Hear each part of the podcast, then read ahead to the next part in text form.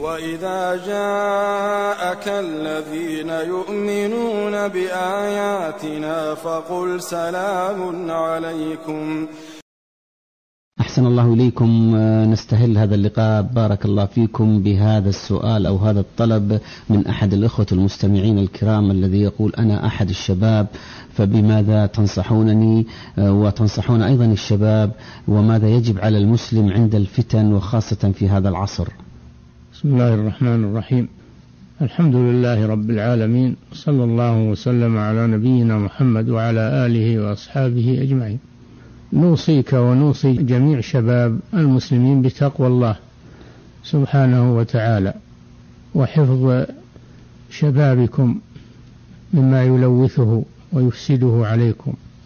وذلك بلزوم طاعة الله عز وجل وطاعة رسوله مصاحبة الأخيار الذين تقتدون بهم في الخير ويعينونكم على الخير تتجنبون مصاحبة الأشرار الذين يجرونكم إلى الشر.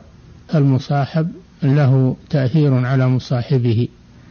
كما قال الشاعر إذا صحبت قوما فاصحب خيارهم ولا تصحب الأرض فتردى مع الردي وكما قال الشاعر الآخر عن المرء لا تسأل وسل عن قرينه فكل قرين بالمقارن يقتدي.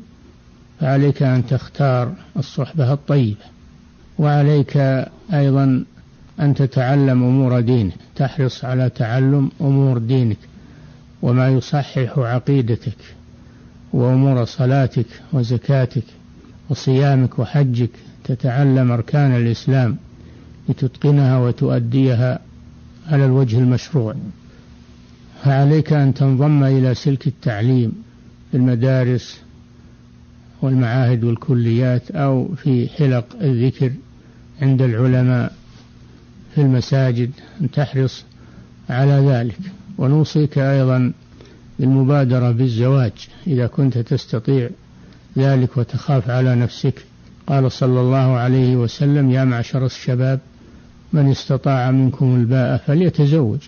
فإنه أغض للبصر وأحسن للفرج ومن لم يستطع فعليه بالصوم إنه له وجع نوصيك بتجنب متابعة فضائيات ووسائل النشر التي تنشر الأمور المخلة بالشرف وبالعقيدة وبالدين. انظر واسمع واقرأ فيما ينفعك. وتجنب ما يضرك من هذه الأمور. فنحن الآن في زمن فتنة عظيمة تبثها وسائل الإعلام.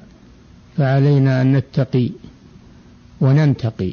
نتقي الله سبحانه وننتقي منها ما فيه فائدة ونترك ما لا فائدة فيه. نعم.